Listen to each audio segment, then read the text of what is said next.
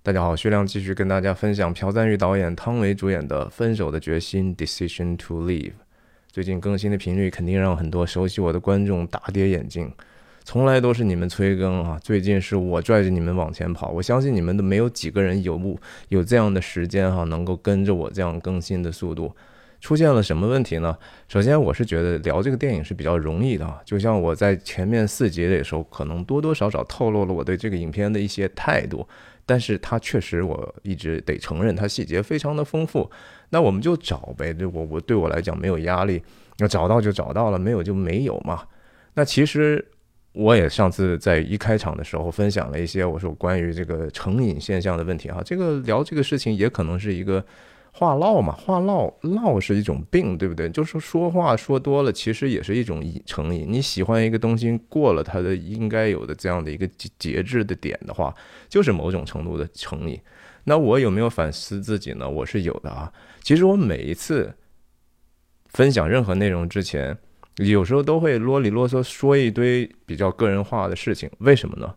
我觉得不只是说我有很大的 ego，其实很大程度上我也是为了让我自己能够正心，我得把自己的谈话的节奏调整到一定的程度，这个是需要进入状态的一个准备的过程的。那我觉得通过我自己真诚的一个对自己的反思呢，其实能够更好的找到那样的一个谈话的一个节奏。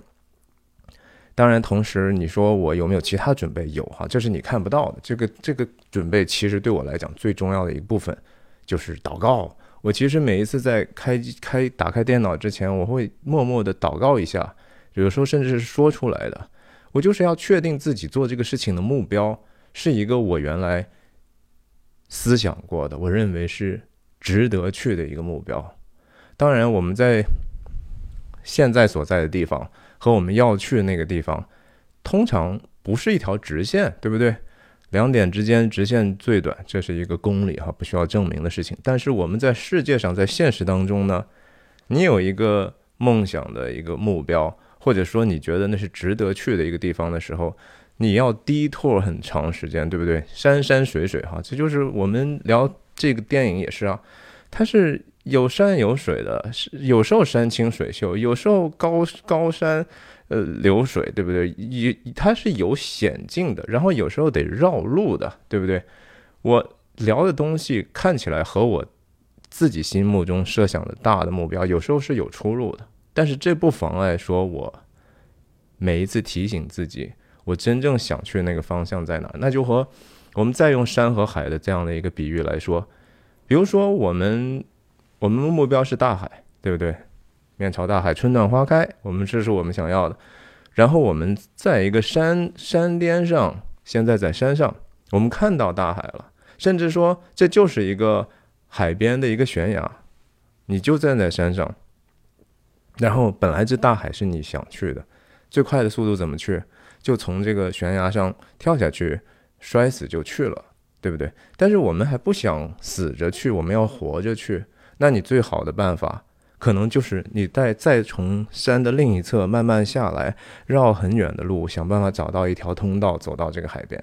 其实我有时候很多聊的东西，我并不是说我个人觉得和我的一个个人的使命有关系，没有。但是这个不妨碍我大方向，这是需要我去做自己的心理建设的。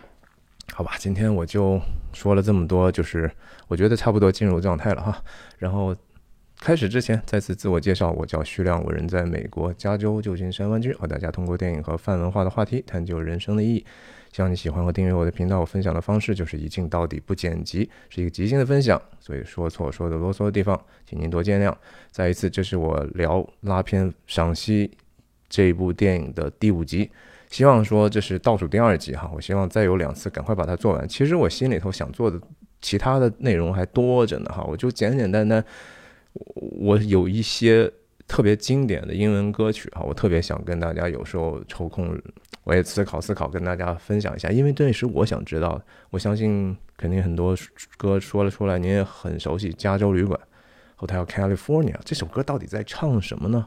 那里头的 Mission Bell 到底是什么呢？它都要描述一个什么样的一个人的状态呢？对吧？那那个歌词是多么的神秘啊！那个音乐当然就更别说了。我们其实前一段时间。Eagles 就一老鹰乐队就在我们这儿有一个演唱会，我当时真的是忘了哈，但是我就是特别可惜错过了。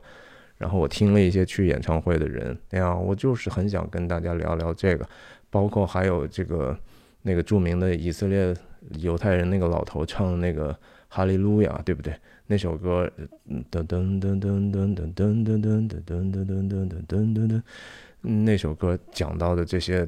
大胃王在晚上看到一个女子洗澡，然后这些事情非常非常值得去仔仔细细的想想，他可能在说什么。然后我还挺想讲这个意大利或者梵蒂冈的西斯廷教堂上米开朗基罗画那个组画，是吧？那是里头处处都是有值得去大篇幅的讲解的细节呀。这我不都不知道这一生能不能够用。总之就是，我知道我想去哪里，我想把这些真善美的东西，能够通过自己的讲述让自己更清楚，能够通过我自己寻求的过程也展示给别人看，这是一种分享啊。这种分享是一个以著名的基督教作家 C.S. 路易斯，也就是写过《纳尼亚传奇》的这个，其实他是一个非常了不起的，我觉得神学家、哲学家哈，也是学者，也是小说家。他讲过，就是关于我们的这种所谓的喜爱或者是快感的这个事情，有很多东西是说一旦满足之后就不再需要，而且是说极其厌恶。比如说喝水这个事情，我渴的时候，我去急去急切的需要这个饮水去满足我，但是一旦喝饱了之后，你再给我喝，你就是折磨我。但是又有一种快感，是当我们比如说早晨起来去。农田边散步的时候，然后闻到了那样的一个农作物的香芬芳哈，香气、大地的味道、空气的感受，你那个感受不是说轻而易举能够过去的，它会深深的留在你心里，而且你希望把这样的一个美好的感受传递给别人，你希望再次的有机会邀请你的最亲的朋友、你的家人、你的孩子跟他们一起走这样的一个旅程，对不对？那是一个是不太一样的一种快感，所以我当然说，我觉得很多的时候，我试图去做第二者的这样的一个分享，因为我真的觉得这东西好。但是有没有在一二者之间的呢？也可能有啊。好吧，不废话了啊，开了个头就七分钟。那上一次我聊到，就是海俊在他太太身边，还是晚上睡不着，出来擦车的时候，主要的目的为了给瑞来发短信。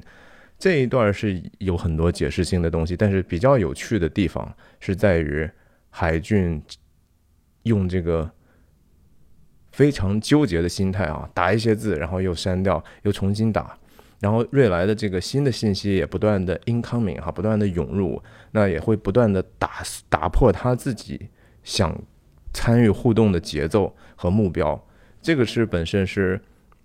挺有意思的一个现象，这是我相信每个人，我们跟别人聊天的时候都曾经出现过这样的一个情况，对不对？你本来想说这个，但是欲言又止嘛。然后切一个大景的时候，我们看到，当然最重要的事情就是这个地方的雾哈，这个离谱的这个地方真的就是满满的雾。这个雾的意象也还是不停的在情节当中、故事当中反复的出现，有时候会有一些隐喻。那情情节上的交代其实就是瑞来觉得自己忙不过来了，然后他星期一要照顾那个老太太，和案情和他前夫之死直接相关的一个不在场证明的一个人物，没有人可能没有人照顾他，也很着急。那海俊真的是巴不得去帮瑞来去解决一些实际的问题，海俊。所谓爱的几种语言里头，海俊可能是也是愿意通过服务对方来表达自己爱意的人。当然，他在这儿多多少少也有一点点撒娇式的哈，因为他失眠嘛，所以他开玩笑，半开玩笑。其实所有的玩笑里头都多多少少还是带着几分自己的用意的哈。大家要注意啊，你开玩笑的时候，其实别人是大概能知道你心中想说的一些潜台词的。他跟瑞来说，相比于因失眠而快猝死的刑警啊，说自己那活着的老人更重要。一方面表达自己的愿意去帮他的这种善意，一方面其实就说我也需要爱呀。我也需要你的爱呀！我去找你，其实也是寻求爱的一个过程。那再次出现了屏幕后面啊，这个聊天泡泡，对方正在打字的这样的一个三个点钟的后面的凝视，这个凝视不可以说是瑞来的，还是我我的理论就是这是另一种死亡的凝视，死亡在我们的和人交谈当中，还是悄悄的盯着我们。好，它就是非常包括一个一个问号哈，应该怎么去遣词造句？他是一个非常注意自己言语的人，所以当他嘴里头说出来的一些话，是他是分量是值得仔细掂量的哈。特别是当他最后所谓崩溃的时候，他想了半天，讲到说我完全崩坏了，那是一个他深思熟虑的一个词啊。OK，接交代这个绿色的笔记本。这个绿色的笔记本里头，当海军去跟老太太讲的时候，其实就多多少少是他逐渐在发现瑞来有一些事情还是瞒着他的一些细节哈。我慢慢说，场景一转呢，海军已经到了瑞来的家中，然后这个镜头很有意思，说现在是一个低光低照度的一个一个笔记本的一个特写，对吧？几乎是没有什么颜色哈，就是外面的一个天天晴天的这样的一个色温啊，比较橙蓝色的。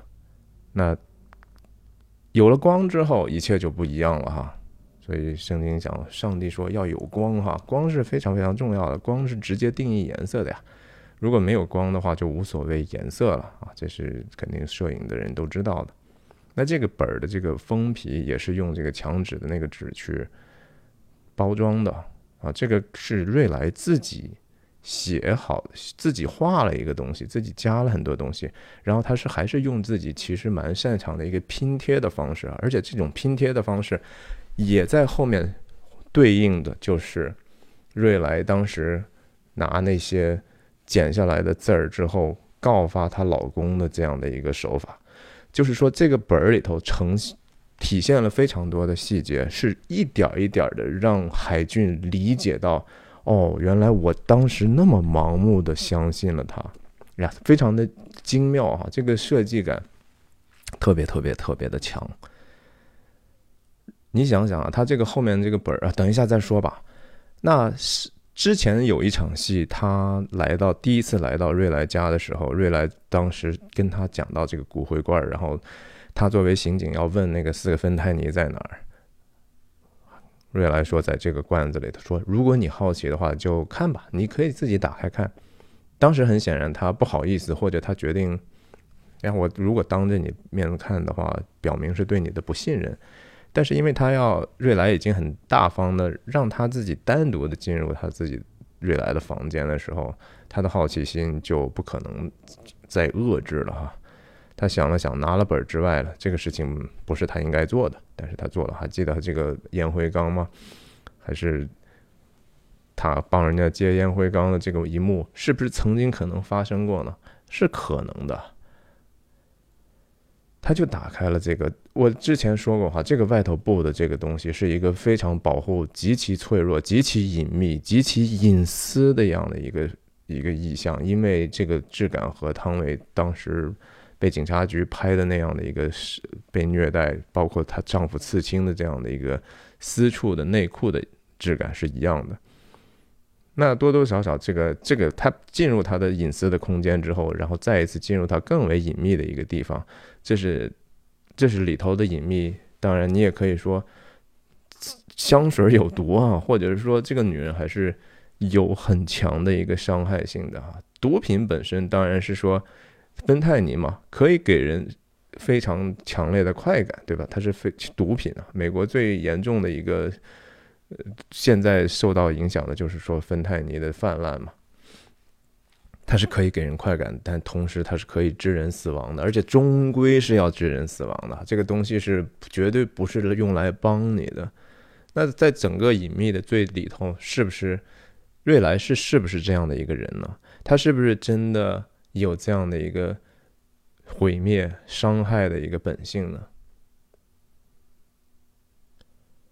盖上盖子之后，场景一转，看这边是盖上打开哈，这个衔接在这个影片里头非常多。等一下我们还会看到这样的匹配的多多少少匹配的剪辑，非常微妙的匹匹配剪辑。这个画儿是很显然瑞来自己剪出来的，多么细啊，多么这是一个巨大的一个手工的工程啊。然后。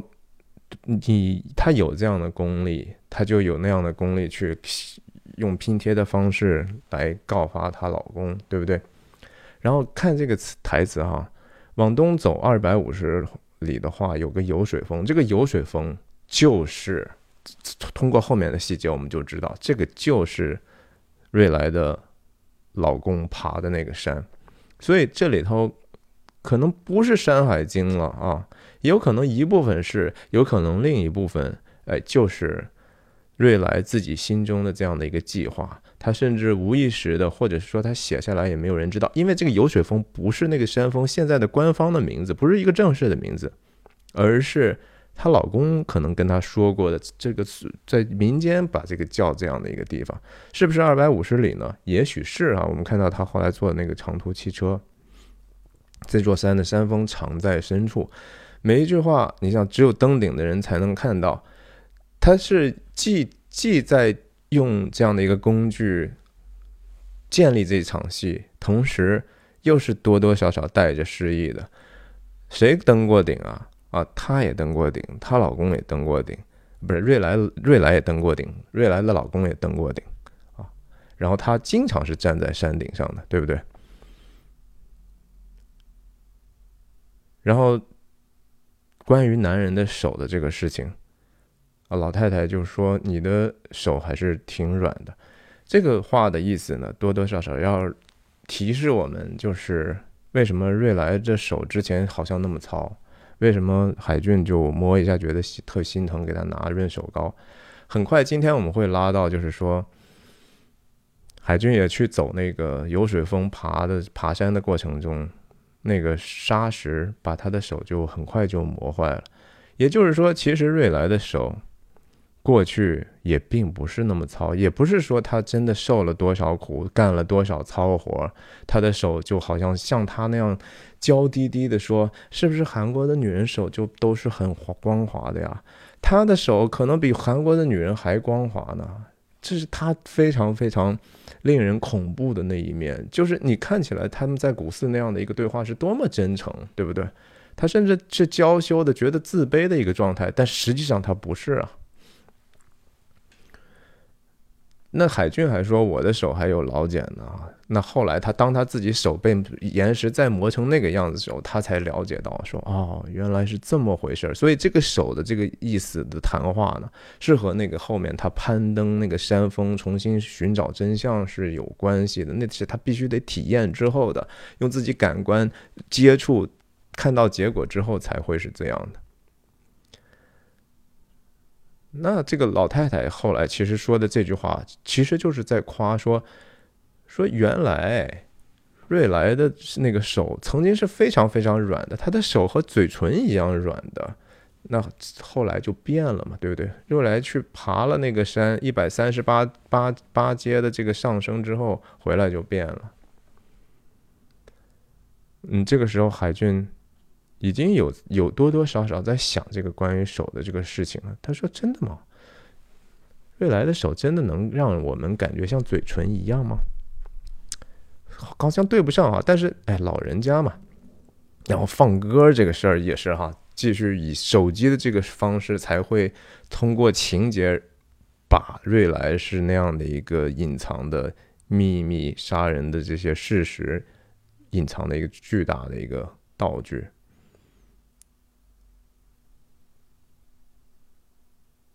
那海俊怎么可能不注意到，对不对？然后里头，这是还是解释性的这个桥段，一百三十八接的是个问题，他很敏感的，就是想到这就是当案发当天呐，然后他打开之后，这一个镜头是为了后面死亡凝视去先预埋一个一个前提。到这个时候，他还完全没有开始真正的怀疑，只是觉得说有点不对。他根据自己刑警的本能去问。然后这个星期一的事情，他他这个时候问了这句话之后，发现老太太其实对自我的这种认知已经非常的模糊了，她已经非常的糊涂了哈，可能是老年痴呆症的这种表现。他甚至不觉得自己是一个老人，所以当他叫他奶奶的时候，他是往旁边在看，说你在跟谁说话？这个举动就让海俊继续觉得说哇，那你。连星期都不懂，他就很快明白了。看，他又快速眼动了哈，因为他这要面临的崩坏的危险了。我的判断力呢？我的自我自我形象，我自己对自己的认识呢？我完完全全给被骗了。嗯，他知道说哦，原来其实。瑞来把这个念头埋在了老人的心中，就是我来就是星期一。瑞来在某种程度上，他是非常 persuasive 哈，很有说服力的。他居然能把这样的一个其实短期记忆已经丧失的老人，给他预埋那么多可能的问题啊，是我来就是星期一啊，郑勋基的雾哎等等，对吧？之前都已经建立过了，再次用这个。变焦镜头啊，这就是有点眩晕啊，就是晕了，就是 vertigo 的那种表象。镜头一转出来之后，这当然是监视镜头的那个摄像机，然后通过不同时空的平行剪辑，把瑞来和海俊在这个事情上，海俊获得真相，重走瑞来当时走的路的一段快速的交代了一下。那非常 methodical 啊，他的这个方法就一定要是说分秒不差，然后一步都不差啊！我一定要用这个秒表掐着，几分钟怎么怎么样，几分钟怎么怎么样。然后当然在到了这儿的时候呢，朴赞玉就在镜头设计上就有更多的野心了哈，就是我要实现头镜头内的蒙太奇了。主观镜头啊，在外头看，早晨几点他来，啊，他还在睡觉。那瑞来当时应该是几点来的？然后穿的衣服是红衣服啊。这个一旦就是说瑞来变得就是说非常在海俊心中非常危险、非常可怕的一个时候呢，瑞来基本上就是红衣服啊。当然他自己面临危险的时候，他也是红衣服。然后手机当然也是红的，嗯，这些事情都是危险的。换了手机，这个当然是大概率就是这样发生的啊。这是导演通过他的猜测和现实的这种回放，把他们不光交代现实，也连接认知。看，这就是同镜头蒙太奇了，对不对？然后光线也在变化，把不同时空放在同样的一个镜头里头，让当然这个就是你看他拉这个门儿浴室浴室的浴缸的这个门儿。然后这边就是车门，对吧？这种匹配就是，呃，他一定得先有一个想法，然后他最后他就直接甚至故事板上都已经画出来了，就是很精确了，然后很仔细，然后随着时空在变，然后人物不停的变。这边刚才是他是瑞来关门，这边就是他下车，然后下车之后就再接瑞来本身。嗯，很高效啊，然后也完完全全没有任何混淆的意思。嗯，这哥们儿，呃，齐先生的这个声音也都已经在这个时候就就扑进来了。他的这个 YouTube 直播给大家讲游水峰的攀爬路线的这个直播啊，这是剧情式的交代哈。他就好的导演不会因为就说故意给你。为了解释给你听，好让你理解这个东西，专门拍一些特别无聊的东西。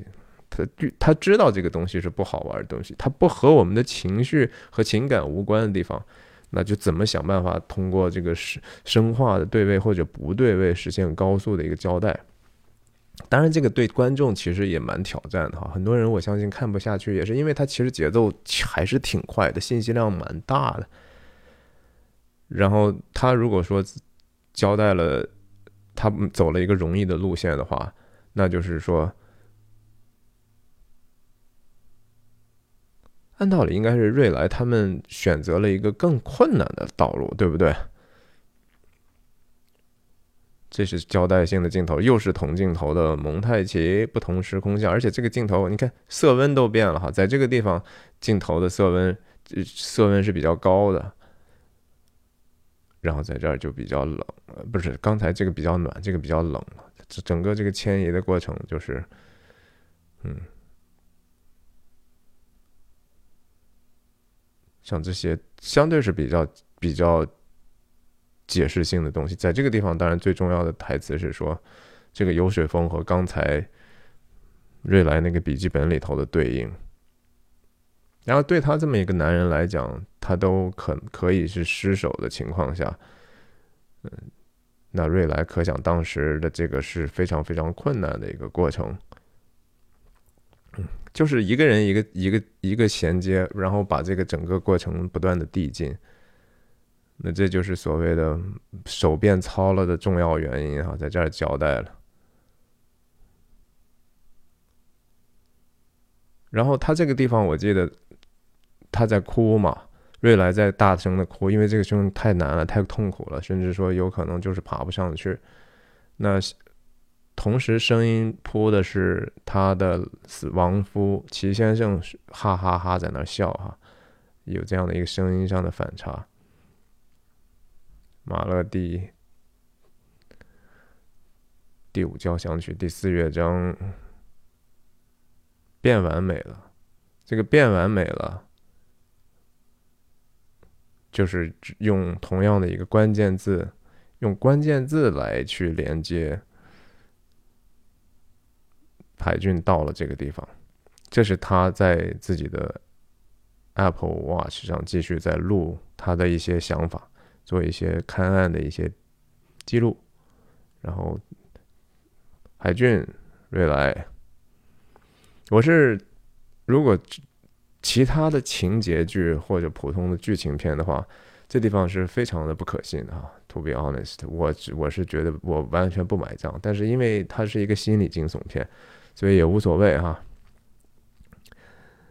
你看他这个地方交代的，当然就是说。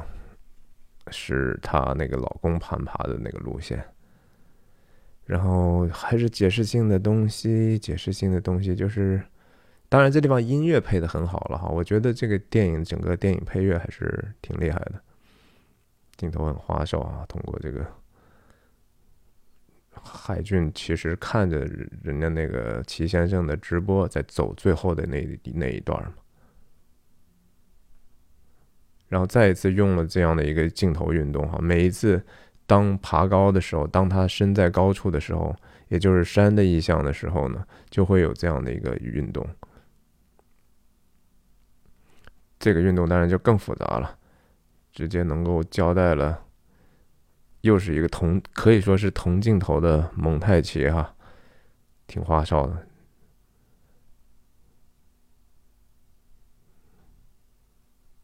两个人都是穿的红色的，然后又是同镜头蒙太奇，就是我相信戛纳给他导演奖，很大程度上是因为就是，嗯，这个实现起来其实也不是那么困难，关键是说要想这个事儿，这是一个导演功课做的，嗯，然后最后确认，嗯，这就是和我想象中是一样一样的哈。死亡凝视，嗯，哎，完完全全，完完全全被他欺骗了。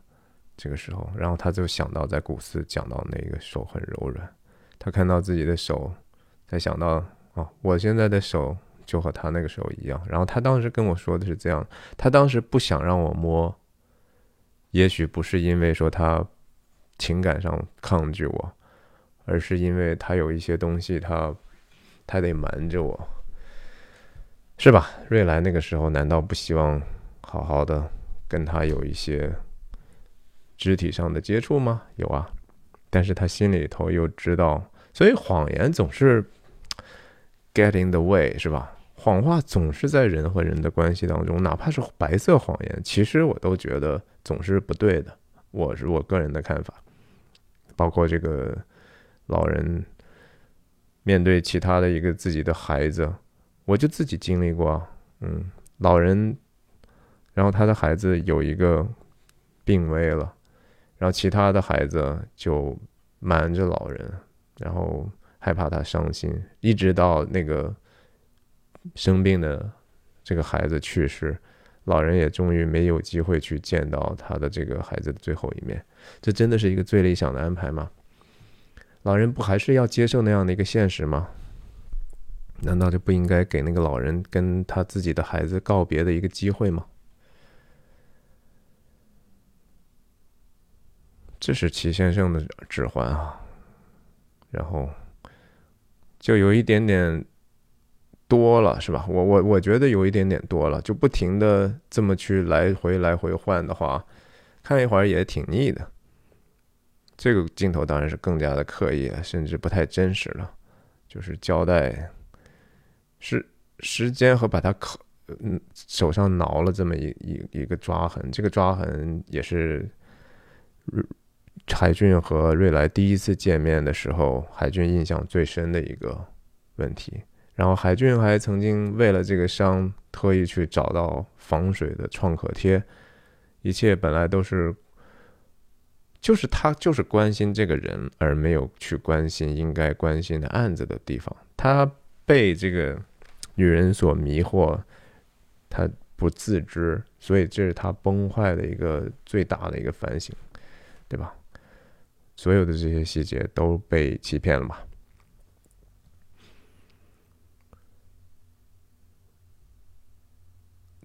但这这个地方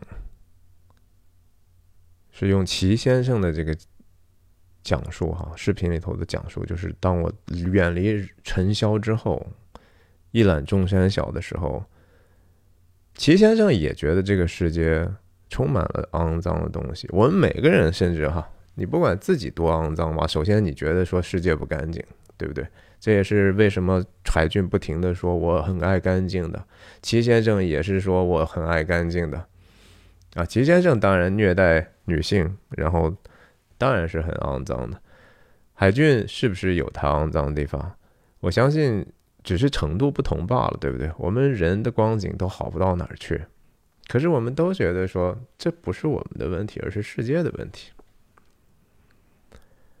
是啊，从此你死了之后。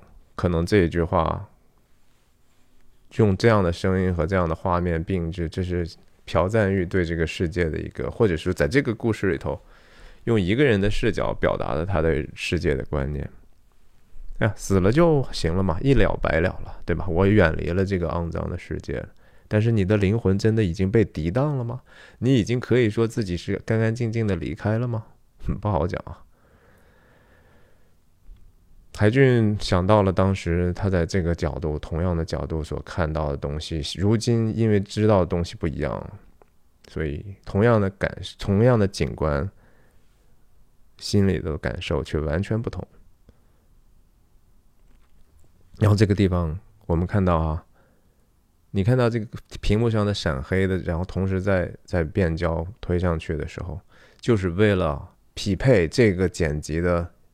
场景的转变，你也可以说，第一次我看的时候，我我觉得闪，我我心想肯定是这又是一个死亡凝视了，对不对？这刚刚好就是说，呃，齐先生在底下摔死的那个角度，齐先生还在眨眼吗？有可能啊，或者说死神也是眨眨眼的，死神凝视了一会儿之后也累了，我都第二次在这儿看到你了，对吧？你要干什么呢？眨眼的时候，同时也是用同样的闪烁的这个意象啊，这这 again 这个东西这种匹配，我说过哈，剪辑的匹配是是有无穷多种的，因为它和我们的意识有关。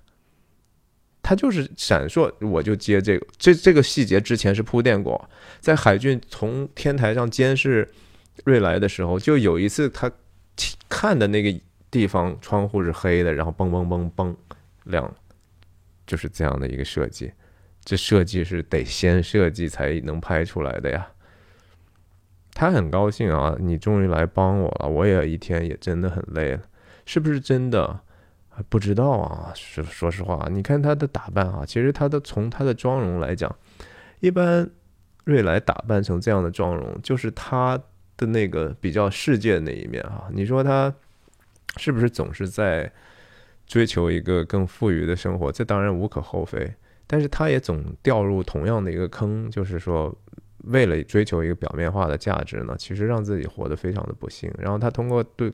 对方的表情和这个脏了兮兮的，对他主要是没有回应的一个，就心想你怎么了，对吧？然后再看啊，登山去了，他能一下子吸收这些信息吗？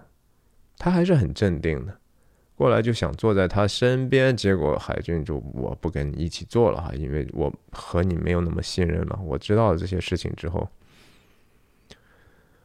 嗯，这是铁证吧，对吧？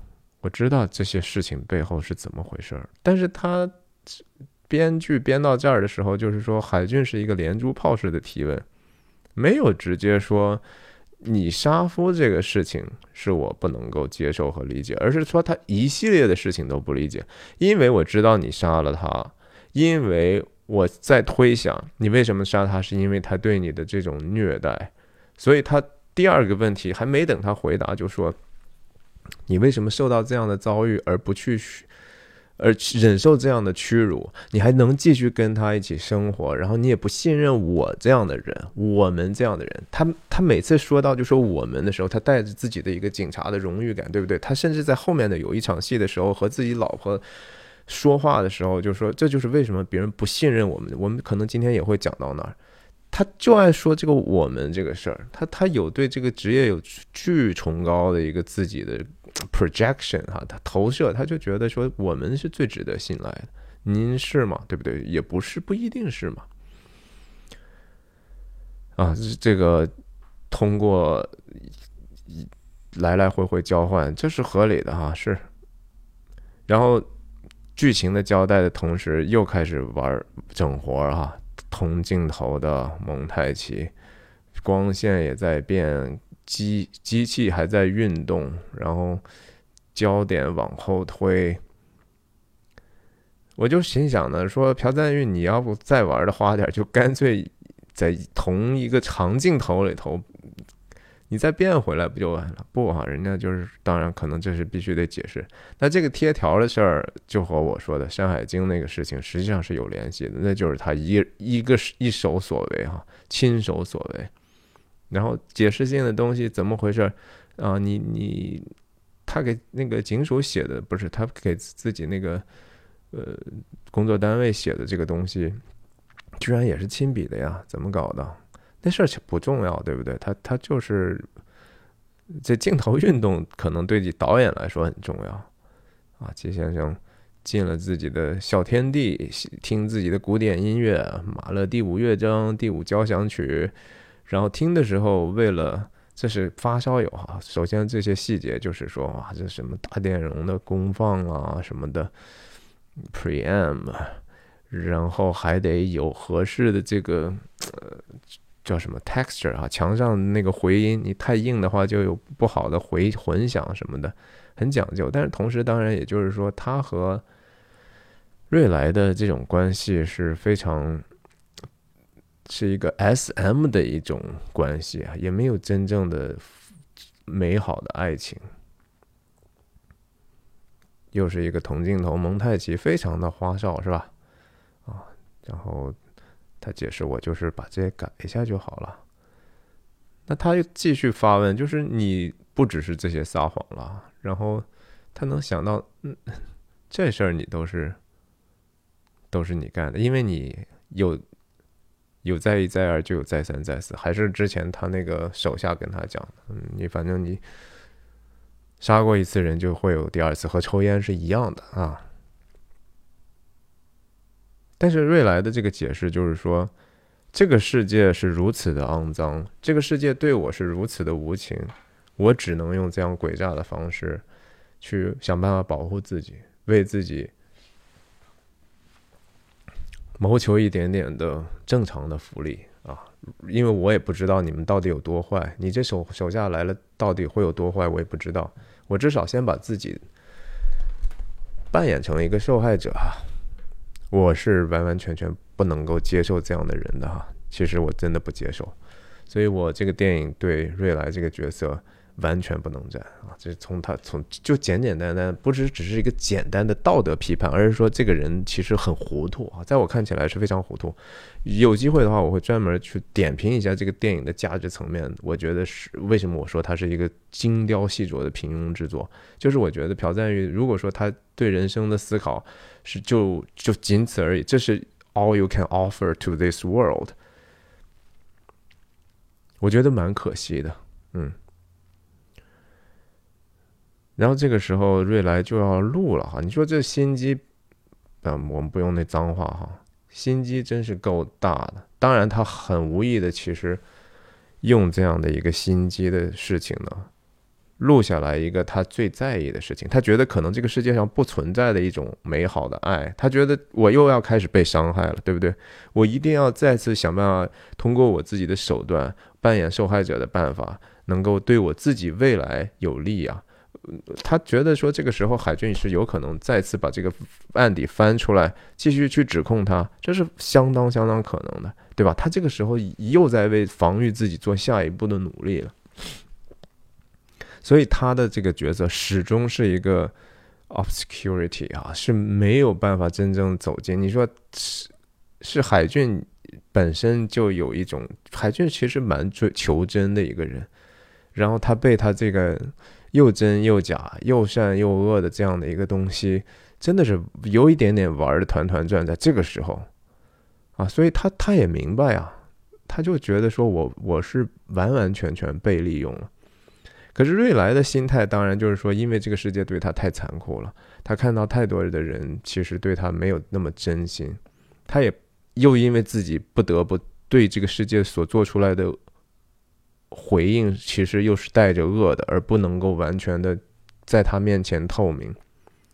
他的矛盾是在这里，那他就离开自己的座位，然后来抱着他，跟跟跟他说这个事儿。这个镜头还蛮长的，过来之后，镜头打横一点点，然后引，但是整体上这个地方是倾斜的哈，我不知道是故意的还是还是这个房屋的问题呢？他觉得这样的定性让他心里头当然最柔软的或者最真诚的一些东东西还是觉得很难过。镜头横移过来之后又往上推啊，镜头在运动，离他们越来越近。然后他说：“你不要这么说咱俩的事情。”那海俊能够想起来咱俩的事情，就不是那个公事公办的事情，而是我们 personal 的事情。他想起来的几个，可能他也觉得说这个这几个事情，同时又是不光彩的哈。说实话，这三个事情都是没有办法跟别人说的，这是你们两个之间的秘密。瑞来在这个时候这么说，到底只是出于一个对他的安慰和爱，和对这个感情他们两个关系的一个浪漫化的提示呢？还是某种程度上也在提醒他，甚至威胁他，你这个事情？你也要小心点儿啊！海俊这么说，我觉得多多少少带着一点点不确定的感受哈。我这么说出来这三个事儿，我是觉得你有可能用这个事情来去反反击我。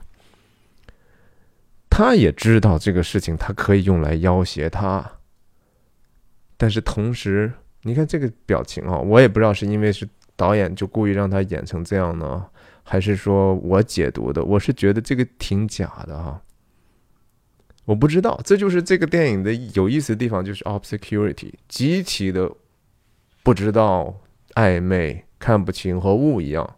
每一处我们的期望都在不停的被建、重建和打破，重建又打破，呃，搞得和就是说，呃，如果不够强壮的人成了海俊了，对吧？一会儿就抑郁了。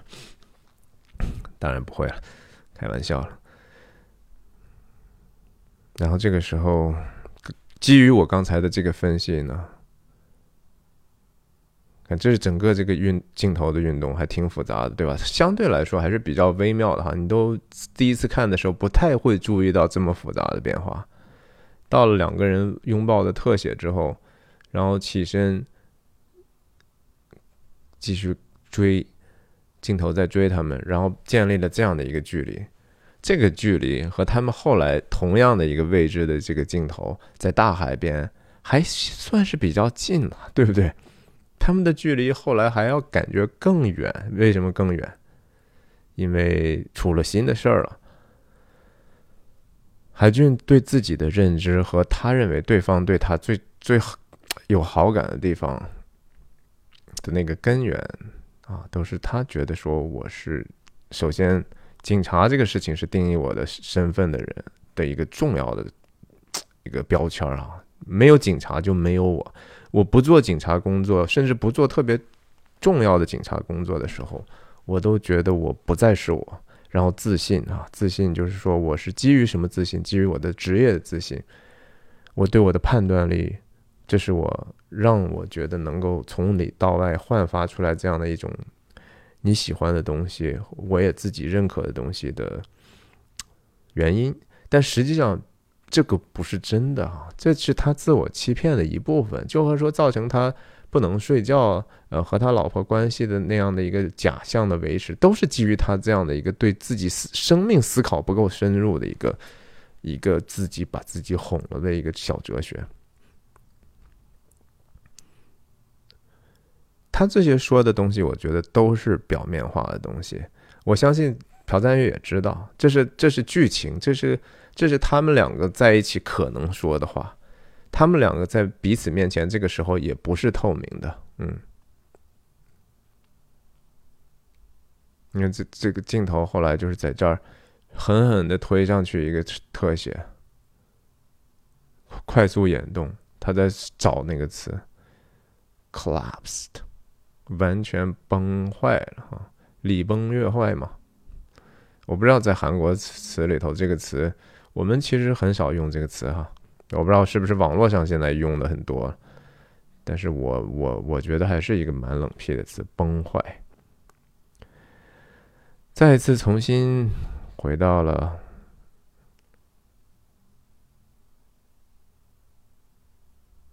并置的镜头，镜头又往外拉，离他们越来越远。然后他在交代，就说所有的事情我都知道了，但是我为了这个事情不要败露，一个不要败露了，影响我自己的 reputation，我的声誉。当然，我也不希望。我理解你为什么要这么做。你杀人可能在我看起来，道德上、情感上我是可以接受，但是毕竟这是法律啊！你杀人无论如何都是没有办法正义化的。Not justifiable 的事情。可是你在这个整个的过程中对我的欺骗哈，所以他的崩坏是对自己职业骄傲的一种崩坏，对自己可能暧昧的爱恋的一个崩坏，瑞来的这样的一个美好形象在他心中的这种崩坏，你也没有那么好。你对我的情感也不是真的，不完全是真的。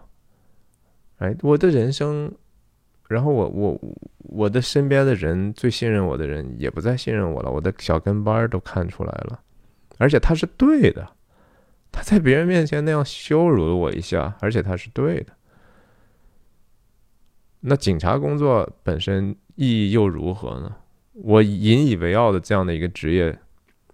终究，我在我这这个偶像之上跌倒。我当我们讲到说偶像的时候，就是说我们所崇敬或者追逐的那个，我们觉得特别好、美好的东西，就是把那个最把那个最终的那个目标呢，退而求其次。我们说，哎，我们追求到这个就好了。那你次退而求其次的这个东西，只要不是那个最高阶的。我们都叫做偶像啊，不是一个好的那个意思的偶像啊。什么是是影视的偶像，而是说偶像本身是一个人自己所雕琢出来的一个东西，自己拜自己所创造的东西，那叫偶像哈，拜偶像。然后他就说我啊，这个镜头就继续往外拉，然后感觉就是已经又沉入海底了，对吧？刚才机位在这个，这是一个比较正常的一个构图，那后面人就越来越站在画面中，就这个垂直比例就越来越小了。那这也是某种程度上，瑞来最后的终局啊，它沉在水之下了嘛？你看压迫感就非常非常大了，对吧？这就是水嘛，哎，水的意象。瑞来把自海俊剩下来留下来的衣服，这是他唯一觉得留在他这儿的东西。然后查一查，刚才他还不知道这词儿是什么意思，嗯。我也不知道这啥意思，我不知道这中文翻译的准不准。他这个地方的流泪和第一次的流泪，不知道有多大的差别。第一次是因为那个他说出来他对海军的爱情啊，那这个时候当然爱情再次幻灭。然后这个幻灭，他为什么要盯着这个骨灰罐呢？就是说，呀，我在韩国的可能所有的。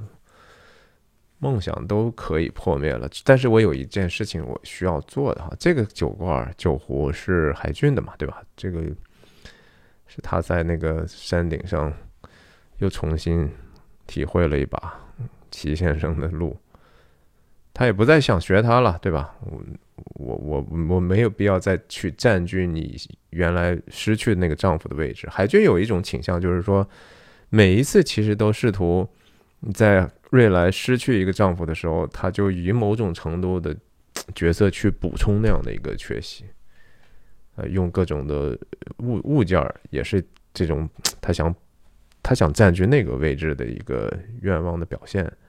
那这个这个镜头就非常诡异了，从骨灰盒里头，然后前景，然后叫变焦，这几乎是你也可以说是神经网络，对不对？就好像说一个眼睛。里头的血丝啊，我是想可能这个地方多多少少交代后面他要去锄头山的这样的一个情节吧。但是总体来讲，这个镜头更好的说明了死亡凝视的这样的一个可能性。叠化转场，然后就是也是水里头的他的这叫什么？当时瑞来跟他讲的。你无不喜也不悲，对不对？然后你也没有什么也不用看，什么也闻不到，你就是个水母。他想起来那些事儿了，因为他的痛苦太大了，嗯，然后这个时候他也抑郁了嘛。那这就是水母在那场戏和这场戏的呼应。但是很诡异的是说。啊，原来是他老婆带着他，一定是他老婆带着他来去看病的，对不对？他老婆那种就是说，连抽个烟都是特大的事儿，赶快打电话解决问题。何况我老公抑郁了呢？那当然得得用一切科学的办法了嘛。然后学理科的，对不对？这个世界，呃，都是我们可以改造的呀。人出了问题，我们想办法用科学的方法去解决嘛。真的能解决吗？那是科学能解决的事儿吗？科学和医学能够真的能帮助你解决你心里头的所有问题吗？那就根本就不是嘛，对吧？根本就不是这样。但是有多少人就像他，就像海俊的这太太一样，对吧？养生，你看他太太多爱养生，对不对？咱为了心脏好、高血压，咱也要坚持 love making 的，对不对？哎，然后你就看他整个生活，你喜欢这样的人吗？你喜欢这样的生活吗？一个唯科学派，嗯。但是，这个这个是非常 comical relief 啊，这个是非常的喜剧的。这个人简直是不称职到家了，而且做作到家了，对吧？啊，水母，就是他自己在说什么？他真真的自己想过吗？对吧？这是一个又是一个伪科学，然后养生，呃，心理疗法，根本他对这个地方一无所知，对不对？他分析的这些都是废话，是需要他来分析吗？那说了这些失眠，你知道自己失眠的原因之后，你能解决吗？就是说，一个医生告诉你了，哎，你你最近一定是因为什么情绪紧张了，精神压力大了，呃，人际关系紧张了导致的。废话，你都自己都知道哈。然后他告诉你这个对你有任何帮助吗？没有，毫无帮助啊。这就是这现代医学心理学经常这种叫什么临床心理学哈，心理医师很多时候特别是差的，我不是说完全否认那个行业，而是说太多的人信信赖一个，其实大部分你需要自己帮助自己的东西，但是你把这样的一个问题好像交给别人，能够让别人帮你解决似的。我觉得别人能帮你解决的有，但是不是那么多，主要靠你自己。啊，非常非常做作的一个心理医师，对吧？然后你看这个这地方好玩的地方在于这个眼线哈，就是说他在看什么？嗯，他在看那墙上的那个海蜇嘛，对不对？他这个时候就是我想到说，哎呀，我能不能不写不背？哎，心里想的都还是瑞来呀。想了半天，人家才当提到这些具体的建议的时候。才说啊，日光浴。后来他也有回应啊，午餐前半小时日光浴，得睁眼睛啊，睁眼睛。他其实爱点眼药，也是想睁眼睛啊，睁开心眼睛啊，心里头的眼睛。你打开这个心里头的眼睛，真真真切切想一想自己需要啥吧。哎，他老婆是非常警惕的。你刚来嘛，你对吧？这地方都是油。他就懵逼了，对不对？一下子，呃，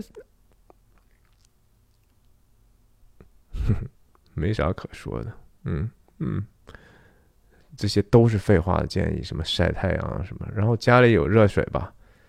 废话啊，他知道这这这都是 easy solution，easy solution 从来都不是 solution，解决容易的解决办法永远都不是真正的解决办法，解决的办法一定都是非常非常需要。花时间、花精力，甚至非常痛苦的一个过程啊！所有这些精神上的这些问题、抑郁这些问题，就得通过诚实的对话，就得通过发现自己最底层的原因，然后一点一点的厘清自己的混乱，然后去跟该和解的事人和解，解决自己手上最不想面对的事情。这是人能够强大的慢慢的一个办法。然后这个。足浴的，我们回头看哈，这些所有的都是有铺垫的，然后都有回应，给你开多巴胺是吧？多巴胺是这个时代最最糟糕的一个事情哈，我们每个人都在追求多巴胺。其实那些看短视频，一看看两个小时的，我们划手机哈，各种各样的去为了健身健身。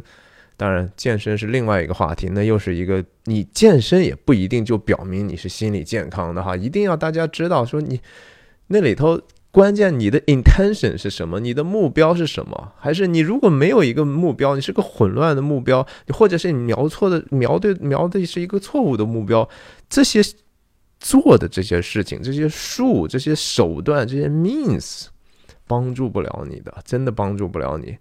这就是为什么英语叫 dope 啊，it's dope 啊，这就是可爽了，可嗨了哈，可酷了，可牛了。但是多巴胺，你摄取你不加自己的努力去获取的多巴胺，只能把你害了哈。就和说 pornography 也是强烈的一个一个成瘾性东西，因为它能够给你非常容易的去产生很多多巴胺。然后运运运用这些外面的这些设备器械啊，这是个多么多么简陋的一个东西，戴上多么可笑，是吧？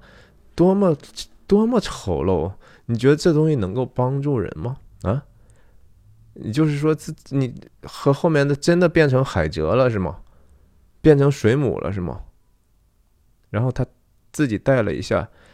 他马上就摘下来了，不舒服，你知道吗？他一个大活人，白天戴着都都戴不了几下，但是他要推荐给自己的病人，然后他还特别在意自己的发型啊，摸一摸这个，嗯，你说海俊对这个事情有任何的好有感吗？无感，超无感。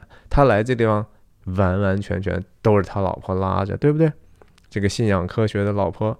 你看看回去回头会怎么执行这个医生的这些建议，可好玩了。我觉得那些细节，然后这个非常红色的危险、不舒服、呃反感，然后强烈的情绪啊等等，鲜血、死亡又出现在这儿。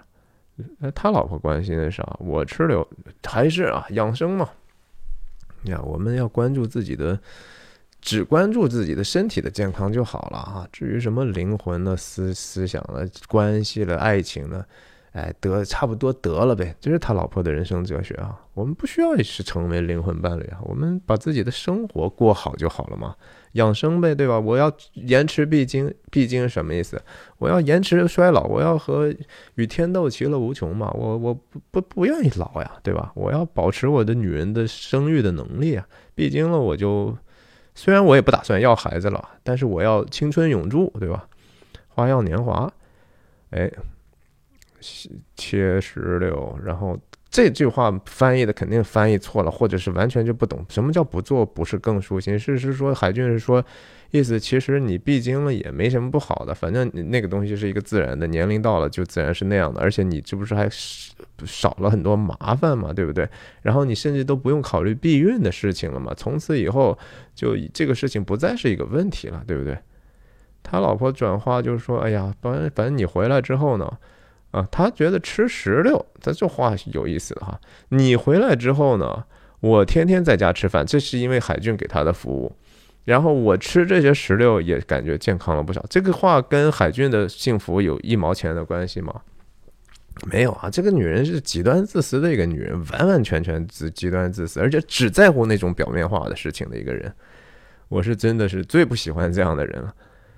然后说你越来越蔫儿，这个越来越蔫儿，这个同样的这个词，以前他的这个手下在瑞来家中闹发酒疯那次也说了，你别看他很蔫儿啊，但是他他其实个厉害厉害起来非常可怕的，他也是蔫儿蔫儿，当然说也象征着所谓的阳痿哈，这个性功能的这种减退或者是说 performance 的这种变变差嘛，啊，然后。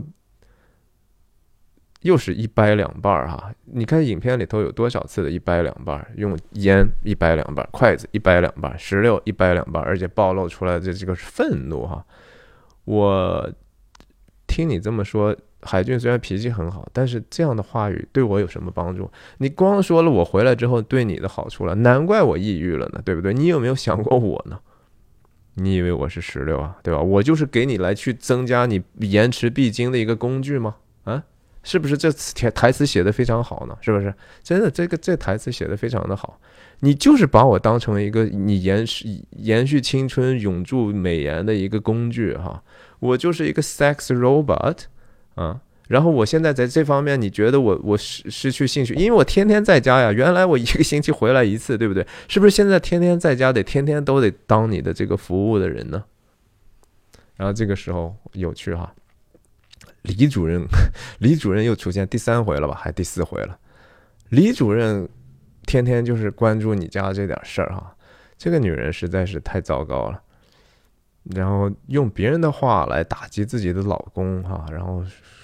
又开始统计学了哈，他他特别喜欢这种话术啊，百分之多少啊怎么怎么样，用什么什么什么样的方法解决什么什么样的事情？你他最大的问题，其实海俊最大的问题就是跟你生活不幸福哈。你不说提高自己一点点，你变成一个会爱的人的人，不要这么自私的人，不要这么控制欲这么强的人，不行。你就是想通过这些外力去帮助他，能帮得了吗？然后最后。呃，喝鳖精啊，鳖精，大家可能你们年龄很小，你们要在在在九几年的时候，那个时候所谓马家军那个长跑很厉害的时候啊，电视上天天放一个广告，什么浙江什么是个什么集团，什么盛日还是什么集团，中华鳖精啊，那个马俊仁出来是吧？我们都喝中华鳖精，那当时红极一时，是不是？不知道骗了多少人多少钱啊？有用吗？就是这些养生的这些东西，全部都是其实人人用来去骗你钱的东西。在我看来，百分之九十九哈，我就客气点说吧，百分之九十九这些这些这些外部的这些干涉，其实帮不到你啊。真正能帮到你的，就是你怎么去了解真相真理，怎么样去过一个其实本来符合我们被设计要去走的一条路，那是那个最重要的事情。看他最终想的，其实不是说你我关心你的抑郁症的，是因为你荷尔蒙不够了，所以我不幸福了，是那个性别的性啊，我不幸福，男性荷尔蒙暴增。这真的是你说我再再能包容你，我我还不知道你这是我真是看透你了，然后我不包了啊，甩手，恶心，对吧？什么人嘛，对不对？然后他还在现在马上装受害者了，嗯嗯，哭了是吧？哎呀，海俊，呀，我作为一个表面上的东西，我知道社会对我的要求是怎么样，男人应该怎么做，但是这中间是巨大的鸿沟哈，我身体不会往过走的，我就是胳膊长，我能碰到你就好了，我安慰你，我试图去安慰你，但是这个不是一个爱的姿态哈，这是非常好的镜头设计哈，这个。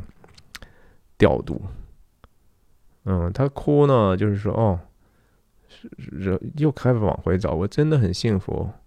然后他最后说了个，哼，你和杀人和暴力为伴才会幸福。他哈哈哈笑啊！但是这个我之前说过，他笑其实基本上是一种对对方，我我还能怎么办呢？啊，这是非常非常荒诞的一种喜感，荒诞的喜感。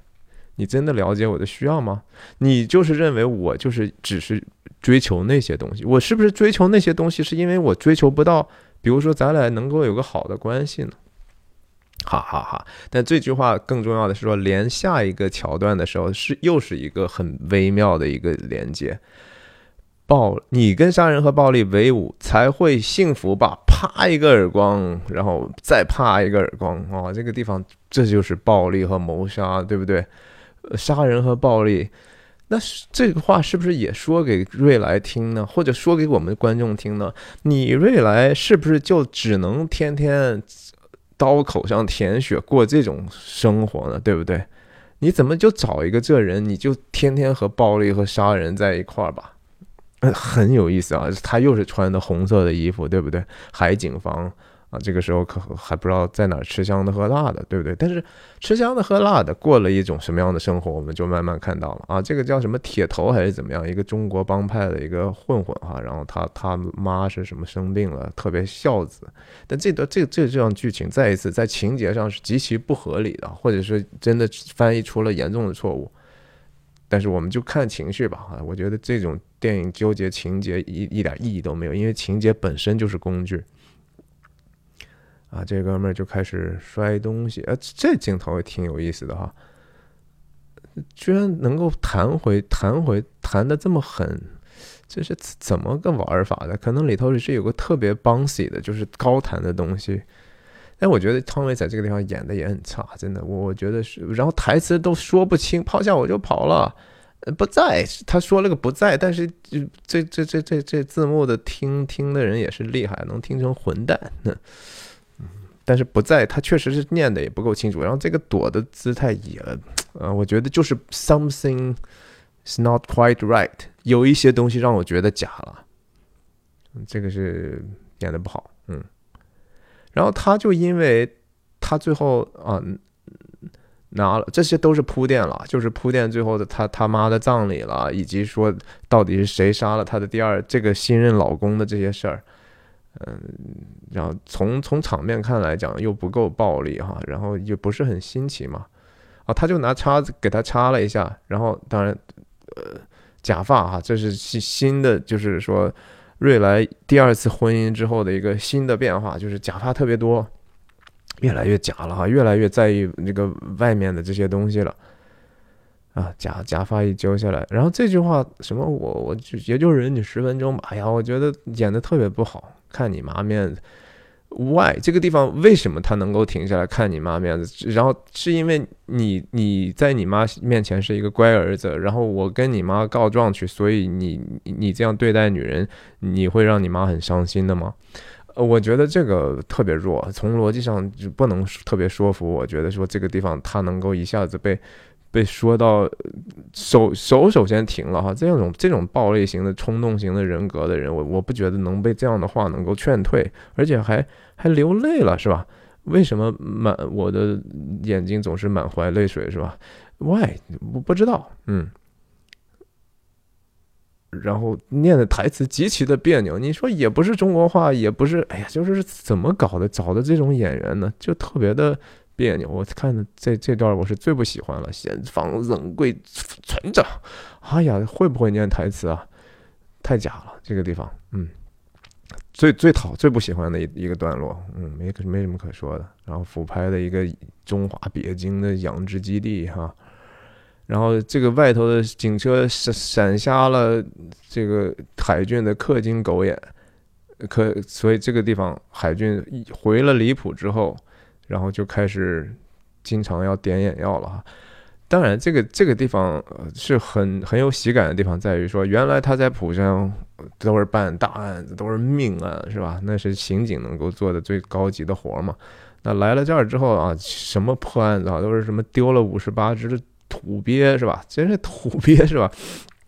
就是屁屁大点事儿，然后，但是他这可能在这儿就已经算大案了，损失多少？市值三百万韩元以上啊！哎，这两个你别说，还长得挺像的，你不觉得吗？就是说这个养殖的这个大妈和这个他的新助手，然后农民的诡诈是吧？就是你开口就要价，你三五十八只鳖土鳖就能卖三百万韩多少？三百万韩元呢？他才不 care 呢，对吧？他就是哎。这这种小案子，但是呢，这不是闪闪瞎了氪金狗眼，然后要睁眼呐！我这个抑郁症的这个说法是从他李主任传到他老婆嘴里头的哈，说着一些言不由衷的话，然后他还觉得挺佩服他，是关了关了。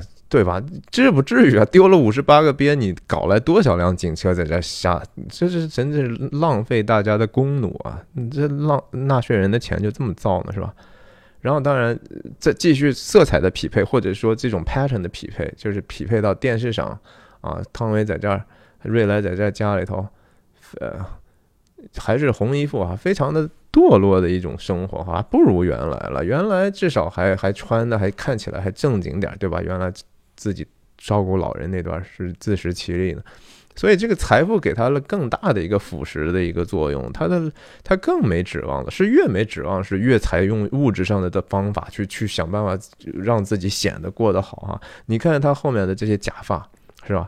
这都是一个人又继续混乱到一定程度才会有的生活，这生活幸福吗？对不对？然后喝的这什么不知道清酒还是什么？然后关键这个地方是这片这盒寿司哈，这是当时当年海俊跟他第一请他吃的那顿豪华寿司晚餐，这是他心里头所有。觉得值得美好，想留下来，想回忆的事儿，那能回忆出来吗？手机他有新的手机了，iPhone 一年换一个，但是这个是是一半是海水，一半是海海火焰的这个壳就一直留着，因为这里头有他存下来的海军最后一番那个动情的话，对吧？特别悲催了，就是你你看这个这个袋子和当年在警察局一样啊。当然这个还是这个首次非常重要，是说那个名字叫岛嘛，对不对？西马。老的这个事儿，等一下还会出现，还会能看到。这是一个电视剧哈，演的是说那个核电站出事故的这种，不知道谁演的，是不是袁彬演的还是怎么样？他又开始学了，他不再学古装剧了哈，说古学古装剧，当时说了一些莫名其妙的话，现在要学现代剧了啊。然后这句话后面他说过啊，就是说你叫我怎么办啊？一样样的话，我相信是一样样的话，否则的话他不会在这儿学这个的啊。来，然后这是她老公找了个新号打来，因为她老公天天就是骗人钱，到处都天天都得换新号是吧？细节细节啊，这个时候再次交代一下，寿司他也不是真的要需要吃，而是我就需要这样的一个感觉哈，这样的一个。呃，是岛的这种，让我回忆起来原来的事儿，对吧？这个后来，这个当时这个酱油小小鱼的瓶子，嗯，也也也再次出现了。为什么？第一次的时候，海俊挤了他自己的酱油吃，其实那个时候，瑞来并没有。当时的两个这个酱油壶，一个是完整的，一个是空的，对不对？他也要去学习。另一个人了，两个人就是互相倾慕的时候，就是说他怎么做我也怎么做啊，这是这是我觉得他大概是这个意思吧。但是不是为了吃哈，就是说刚才和和我说的那些一样，什么是那个真正留在我们心中最重要的事儿？绝不是吃喝玩乐，绝不是这些化妆品，绝不是那些假发、这些家具、这些豪宅。那些东西，其实，在我们离开这个世界的时候，你就知道那东西 means nothing。OK。然后她，她这老公很奇葩啊，真的是一点都不在意她，是吧？她也知道，嗯，但是她还还是要去。让对方感受一下，你看我都被打成这个样子了哈，嗯，然后就是要搬家嘛，对不对？铺垫的同时，同时就说咱俩之间没问题吧？这是她老公新老公问的，不用说哈，嗯，doesn't really matter，这事情还重要吗？咱俩本身也也不是说因为爱情结合的，对吧？要搬家的问题搬哪儿？就看电视剧看的那个，对吧？哎，搬到核电厂附近去吧，那不是在那儿拍的嘛，对吧？那电视剧在那儿拍的，这个事情就为后来的情节埋埋埋下来了。那继续用这个警报灯的这个红灯啊，又是一种危险。他来的这个地方当然是危险的，对对，海军来说也是一个很危险的事儿。哎，挺坏的哈，其实就是我就特别不喜欢瑞莱，就是说这种人。嗯，不择手段啊！为了要看到海军在哪儿，这么个大楼，这种大楼特别的土，对不对？和那个釜山的不太一样了，很老的这种感觉是苏联式的这种建筑里头，你就看到我们小时候才有这样的楼呢。我们小学就是这样的楼，嗯嗯，你看这楼在外头，还是大白天都是雾，是吧？然后一帮人，你也不知道什么年代的感觉，就是挺土的啊，土鳖啊。然后你这里头还有一个人，嗯，在这儿，我我感觉这是为了讽刺基督徒，还是或者其他什么信仰的人害怕哈？哎呦，上苍保佑啊！吃完了饭的人没啊？他这手下跟谁人家都不爱搭理哈，这也把这个小角色丑化的也太厉害了。他就是完完全全是个 comic relief。不至于吧？啊，有有这样的人吗？就是他，他再讨厌你，你还能就这样就走掉？啊，警报出来之后，大家就出来。人家他也不抽烟，他真能忍住啊！他他这个抽烟的事情真能忍住，也是一个狠角色，能戒烟的。然后这他就不知深浅的讲着这个，你你你觉得我还抑郁吗？啊，然后。他点点头，我还觉得你还是抑郁的。我是因为睡不着觉嘛，穿皮鞋了。哎呀，这个这台词我真的不是很喜欢啊。就是说，他他他表演的这个方式我不喜欢，但是这这这编剧没问题了，他自己又开始记录他的那一面的东西了。他又还凯瑞不是瑞来，现在试图去模仿。原来的海俊了，海俊原来就是有什么事儿就这么记嘛。他现在也用一个 Apple Watch，我也开始学你一样记。他看到他了吗？没有，但是他眼睛看什么呢？似似乎看到什么，又看不到什么。嗯，暧昧，of security，就心灵感应嘛，是吧？你相不相信？问题。穿皮鞋了，这也是一个铺垫哦。嗯，所以。这个人说的这些话，其实是为了并置，在心里头，他想听到的是瑞来说这个他的现在小跟班的说的话，就是非常的各种小聪明。这里电影里头，工于心计的地方特别多。变焦镜头啊，是一个又是一个这儿的新公寓。嗯，瑞来抽烟。嗯绿的烟灰缸没带着啊。她老公是一个 narcissistic 的人啊，就是自恋狂、自大狂啊，这这这。你说你他先他在屋里抽烟，然后你刷牙拿个电动牙刷，你要非得照着这个镜子哈，你也知道这个地方外头能看见你，然后欣赏自己的这个身材哈。啊，这就是表表现的他这个极端自恋狂啊。这个为什么要表现这个呢？跟后面他们两对夫妻的这个相遇是有关系的哈。哼，这个俯拍的这个 Rockfish 啊，深海鱼，然后死亡凝视啊，通过死鱼眼，死鱼眼看到的这样的一个鱼眼镜头，literally 鱼眼镜头，大家拍摄影的都知道，鱼眼镜头就是看出来是是是这样的一个扭曲的样子。然后摁完之后呢，找找机器猫老公身上哪个兜里头有湿纸巾，并不熟悉啊，他并不熟悉，找了半天没找到啊。这个拿湿纸巾的这个细节，等一下会在这场超级复杂的戏里头要起到一个很关键的作用。那他现在瑞来，我们看看这个是谁先看见谁的哈。他看，他所以说理论上啊，这是应该是海俊先看到瑞来的。瑞来来这儿当然是为了让他看到的。然后瑞来戴的假发，right？他这个包后面也会还会再出来，里头穿的是蓝色，啊，他预期当中会遇到他，终于遇到他，他是第二个发现的，在四个人里头，瑞来是第二个发现他们相遇的，发现相遇，确认对方看到自己。然后这个时候，他的反应是说：“我得告诉他，我现在又新婚了。”然后拉上自自己的新夫，那的整整个的气人的气质就变了哈，就是成了一个暴发户了哈。用那个过把瘾就死的王志文的台词，就是怎么跟个鸡似的，是吧？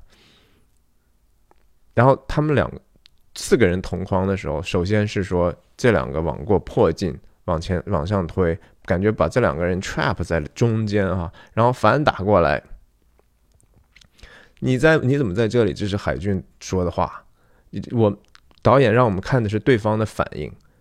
这个地方当然通过剪辑可以调整节奏。这两句话接的是非常非常紧的。你怎么在这里？我掰蓝没多久啊，两个人互相因为不知道对方的企图到底是什么，然后得想办法迅速的。给对方一个设定一个正确的期待值，我不是过来给你捣乱的，甚至，对吧？这时候海俊是懵的状态，然后这个四个人的新的重新建立是用这个侧边的镜头，那这个镜头用中间分开来讲，就是这边是一家，这边是一家，是吧？等一下这个事情就会不断不断的变化了。呀，这个这场戏超级复杂，因为涉及到的人物特别多啊！我记得当时当年讲那个 Fargo 的有一场三个人戏的时候，三个人戏就已经非常复杂了，四个人的戏就就更变化是无穷的了。用斯皮尔伯格的话讲来说，这样的剪辑的可能性是几几于几乎于无限的。呃，他如果每一个角度的所谓的 coverage 都拍过一遍的话，那后期这个剪辑所需要做的这个选择就可能性太多了。他俩先确认一下眼神儿，因为他老婆会觉得说：“你为什么要问人家这么个话？你认识他对不对？怎么认识的？他们是谁？”然后他就要去解释，就说：“我我就是觉得我我我问的原因是因为咱们这儿搬来任何人都是很奇怪的，也不是说有多么多么呃，我和他有多特别，但是女人多多敏感的，对不对？那。”瑞来这时候接接话，我喜欢我两个人同时看瑞来，这是瑞来的主观视角。然后他瑞来先跟对方的太太自我介绍，因为他们没有见过，对吧？然后他用这个举动，同时默认就说我们确实我和海军以前是认识的。嗯，她老公新老公听到这个中文韩国话，嗯。他有一些莫名其妙的小小的哼哼哈那样的声音，挺好玩的。他知道这个事情最关键的事情是他，因为他知道听到说中国女人的时候，他想到了原来海俊跟他在床上温存之际的时候讲到的一个案子，就是说一个中国女人死了，留下一个冠夫，然后他。海俊说自己在调查这个冠夫是不是凶手的问题，这个事情他一下子脑中 click，哼，原来你在撒谎哈。他也快速眼动，嗯，因为他想到了这个这个联系，他肯定还他的注意力这时候是什么呢？给他一个单独的镜头，他这个时候第一个眼神应该是看瑞来，对不对？然后他在因为瑞来在在介绍。她老公其实是主要说给海俊听的，就是说我要让你知道他知道什么。那这事情非常非常复杂，特别不好讲。他其实是一个特别的自恋狂啊，这种自恋狂又对自己的新的太太其实也无所谓，你爱以前爱搞啥搞啥，他真的在乎吗？对不对？哎，他就是一个社社交叫什么社牛症是吧？社交牛逼症的一个人。然后四个人是他最先伸出来手和这个对方的丈夫有这样的一个交交涉哈。哎，这个镜头就突然就变成他介绍完自己之后，重新回到一个那男的就没他什么事儿了。然后这个夫妻之间呢，现在是瑞来站在他们当中了。他特别有意思的是说，他问完，他先问瑞来呃柴俊的太太，就说你你为什么要来？你看很很有意思啊，人家说。你们为什么要来来这儿？他不知道别人说的话的这些上下文的情况，他还问人家了，说你怎么会来来离谱？这个话是这个这个瑞来新老公说的，而且是先问的他，我记得先问的海俊的老婆，然后他说说话这个话的同时呢，镜头横移啊，就是一下子呢。这两个人就成了一一伙的了，就成了一头的了，他俩就成了一一头的了。你从后面的这个谈话来看，和他们人物关系来看，也是这样的。这个林浩信问说：“你们为什么来这儿生活呢？”他第一反应不是要去回答这个事情，而是看她老公。这是什么意思啊？就是说我们在这儿生活，是因为你。不让我当时跟你搬去釜山吗？还是说你做了什么亏心事，所以你从釜山搬回来和我一起做了？刚才我知道了这个中国女人的这个问题，你有可能撒谎了，你有可能这个事情没办对嘛？然后你其实是自我驱逐也好，或者被降级也好，总之你的信心。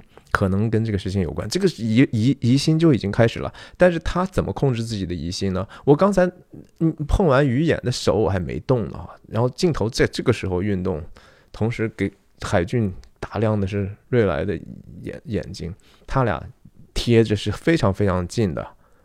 然后这女的，他老婆拿上湿纸巾擦，其他人这两个人当然也看了，说哟这人挺。特别的哈，我们跟你说个客套话，你都不理，因为这个时候那女的在处理自己心里头非常多的心理活动呢。哎，她也意识到，她终于想到一些托说辞了，就是说我先找一个事儿做啊这样我可以多给我自己时间去想一下这个事情怎么去回应。然后这林浩信看从他这得不到答案，还没完呢，说，哎，你你怎么会来离谱哈？这个时候，镜头又又又运动。现在海俊要从边上移到中间，隔在他这儿。他其实就是心理上，我真的觉得说，让他挨着我吧，哈，而把你们两个赶快分开吧。我要保护他呀，是吧？他有很多很多可以解释的范围，但是这两个运动是对应的哈，和刚才那样的一个。呃，挺有意思的设计，很尴尬，就是这个尬聊了半天，然后海俊是说，别人只要问我就要回答，说问我为什么要在这儿生活，说啊，因为我太太在这儿上班。他这个时候，他太太擦手擦完了，擦完之后看什么样的，看注意这个地方，这个细节在这儿，拿着，嗯。没有没有什么语言哈，就是怎么这么没眼力见哈？我擦完了，机器猫，你给我提供湿纸巾，现在我擦完垃圾，你也帮我揣着哈。老公该做的，嗯，他这个时候已经这个动作完了，就是说他已经想通了这个事情大概是怎么回事了，怎么应该处理这样的一个场面。刚才是对方的男的去主动跟握手。你们两个海俊和瑞来之间，因为你们要避嫌，你们不会去握手的。我们这一边要回礼啊，所以他主动的和对方的这个太太握手。我要介绍一下自己，你不是跟我介绍了我自己了吗？我也要还你一下，还故意安排了两个人扫镜头啊，这个是。这叫什么？我觉得更像叫英语中有个词叫呃 a train of thoughts 啊，一一堆一堆念头就哒哒哒哒哒哒过去了，快速的处理了一些一些过去自己的一些情绪，然后其实也有挑战啊，笑里藏刀啊，嗯，我我我们从来没有听说过从大地方啊搬到我们这儿哈，为而且是为物来，物是好像多么招人喜欢似的哈。他他心里头肯定也觉得物不是那么好，他在这儿只是不得不以不得已的一种选择。嗯，见识霉菌的厉害，这个霉菌其实出现最最明显的一次就是他和海俊那个第一次做爱的那场描写哈，海俊跟他一边做爱，眼睛却瞄着这个墙角里头的霉菌啊，这个事情就是已经发发。已经是烂透了的一个东西，他俩的关系是一个发霉了的一个东西，变质了的一个东西啊！你要来这儿，我告诉你们，你们的关系也可能要变质啊！那这是很微妙。他还在那本来想着说啊，我这社恐，但是我要装一装，对不对？哎呀，亲爱的，你真是……但说完这个话，他就演不下去，你知道吗？又很尴尬，然后这个事情。是被林浩信看在眼里头，这这这个剪辑真的特别复杂。两个男人，两个女人，对不对？你像这是两个女人的镜头，两个女人的镜头就非常的对仗。两女人，两男人，然后这个捏捏手指的镜头，后来瑞海海俊又做了一次这样的动作，这个动作。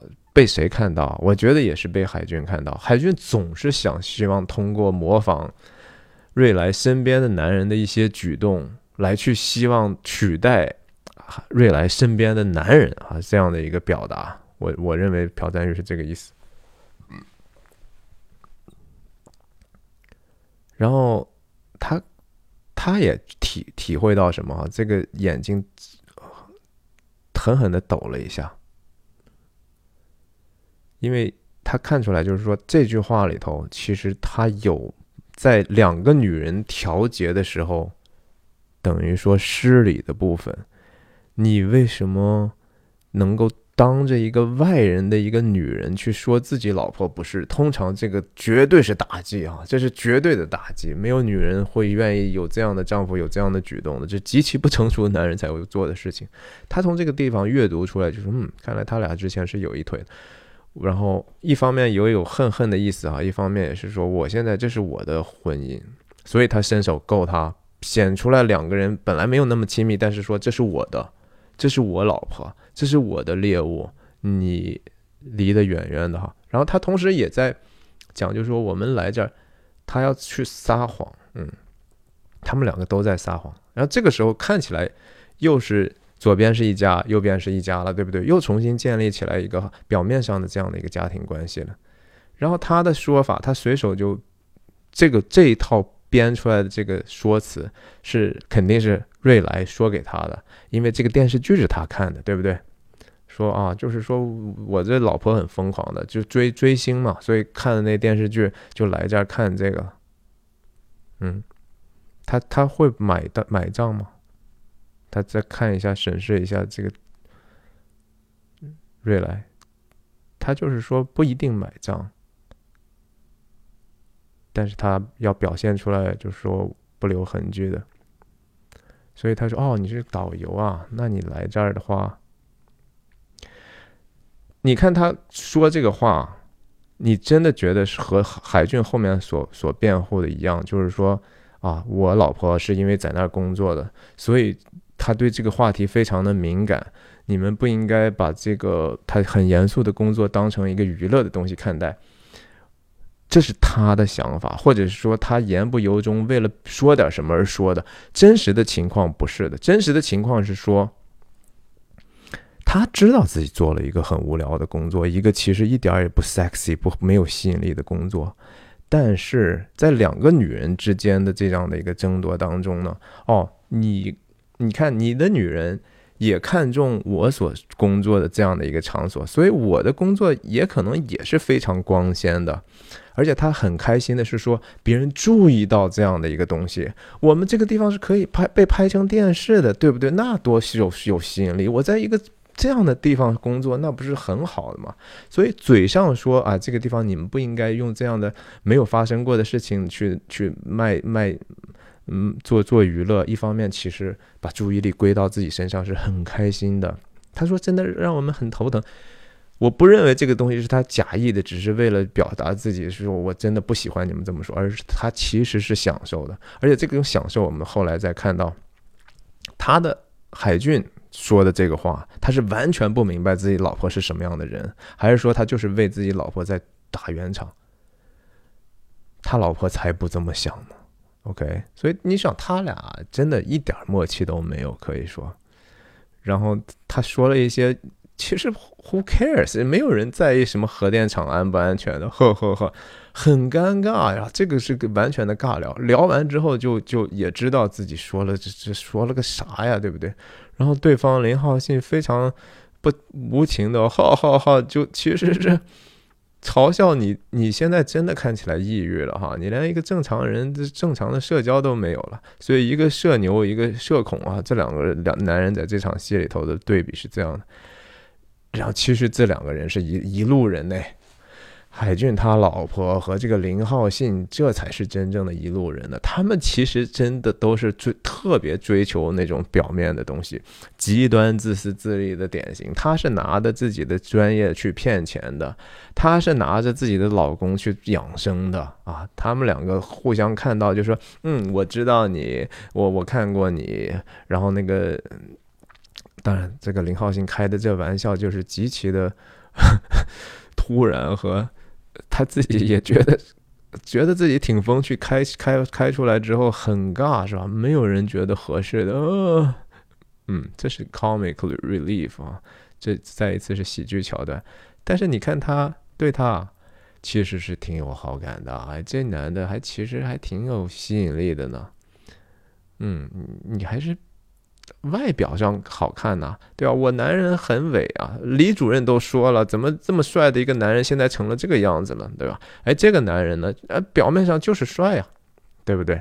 那他要脱了衣服那个样子，那才是 exactly 这个女的想要看到的男人的样子，对吧？不是那个脱了羽绒服之后我是大海什么，对不对？而是说那个对着镜子秀一秀他的腹肌，所以这两个人其实特别特别的合适，你知道吧？然后这两个镜头就就 OK 交代完了啊，这两个其实是情愫暗生啊，或者是说那种哎呀一路人的那种感受。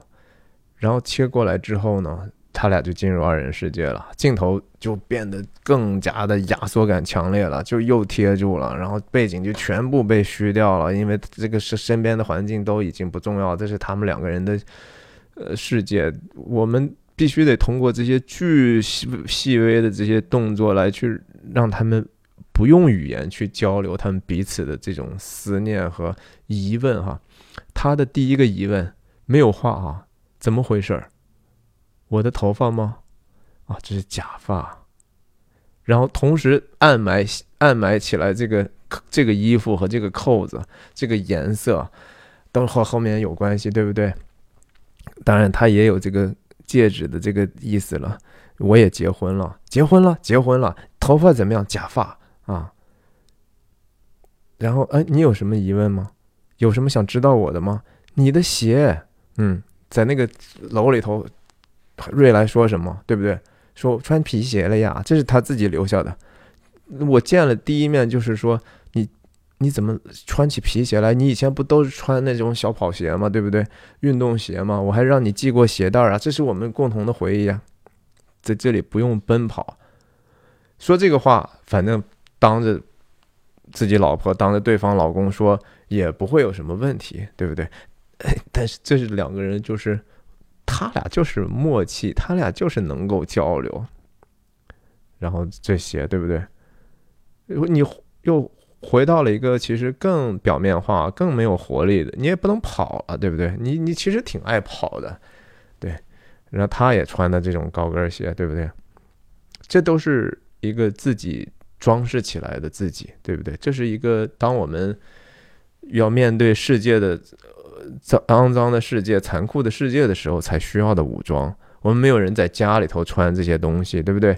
因为那个东西不是我们想要的，就是很微妙。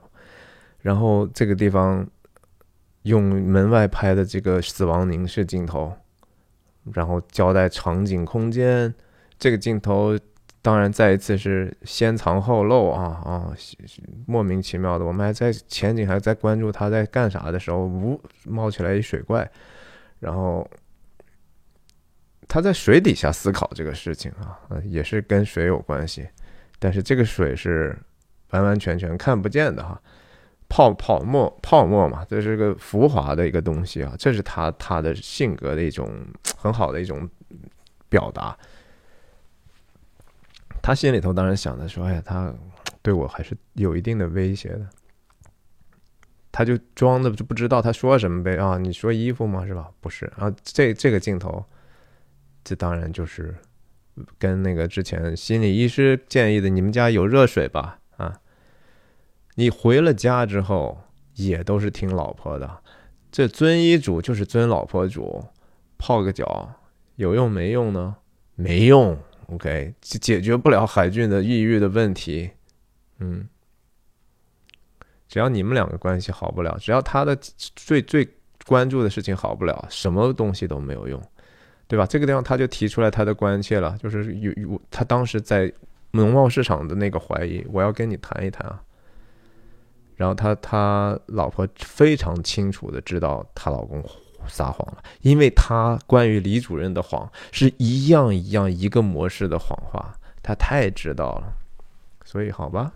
其实，在这个时候，已经为他最后李主任把他东西搬走，已经是铁铁板钉钉的事情了哈。然后他讽刺他：“哼，你怎么总是办错案呢？两个案子就那么巧哈，都是中和中国女人有关系的，然后两次你都办错，这编胡话你都不会编。”这是刚才我解释过了哈，关于他身份的问题。然后在这个地方。感觉他被压压板两个夹板夹在一起了哈，可可怜怜的，他都不能跟他一起去泡澡的。两个人，你按道理不不能在一起泡澡，多幸福哈！让他光着身子坐在马桶上泡着热水，嗯，只泡脚就够了啊，是吗？那你躺在浴缸里头都是热水，不也连脚都一块泡了吗？哎，就医生说泡脚就泡脚啊，这是关心人的态度吗？这完完全全就是把对方当工具的一个表现，然后通过这个内衣啊这些他他女性衣服的提示，就是说这个这电话是是他海俊他老婆的，对不对？然后他拿上电话，他们两个在农贸市场恨不得就是说，哎，咱能不能有一见钟情，然后咱们就约炮呗，对不对？看起来。我也明白你当时那个意思，你应该能够接受我这样的一个暗示，然后咱就来呗，对吧？这这个渣男还还在乎这些吗？你看他照镜子那个样子，你就知道了，他一定是这样的人呐。对他这个时候都已经人生都走入末期了，一屁股债啊，都已经很难有人身安全的时候，满脑子想的都是男盗女娼啊。这就是 exactly literally 男盗女娼的意思，他觉得是是吗？这他难道我我对他的阅读是错的吗？对吧？这个女人很显然，我觉得对我是有意思，他都特别强调说，哎，我电视上怎么怎么样，而且我比电视上还年轻啊，这些事情没有道理是白说的嘛？他们发生了什么？不知道，谁知道呢？是他老婆后来把这事儿跟海俊提了吗？没有，但是拿的另外的一个事情说了，对吧？这这这，他那个海俊他老婆简直也是糟透了。然后切鱼，海俊在切鱼，同样的电话啊刚刚刚完了之后，呜呜震动，这边也是呜呜震动。他老婆再一次同样的角度，他第一次回家，周末回家见他老婆那场戏也是这个角度。只是夜戏，那一次他老婆是举着 iPad 过来的，这次拿着书过来的，永远在家都没有跟他有什么真正的个人的接触啊，都是工具，都是我我的时间我的事最重要啊。这个鱼当然是一个很好的道具，也是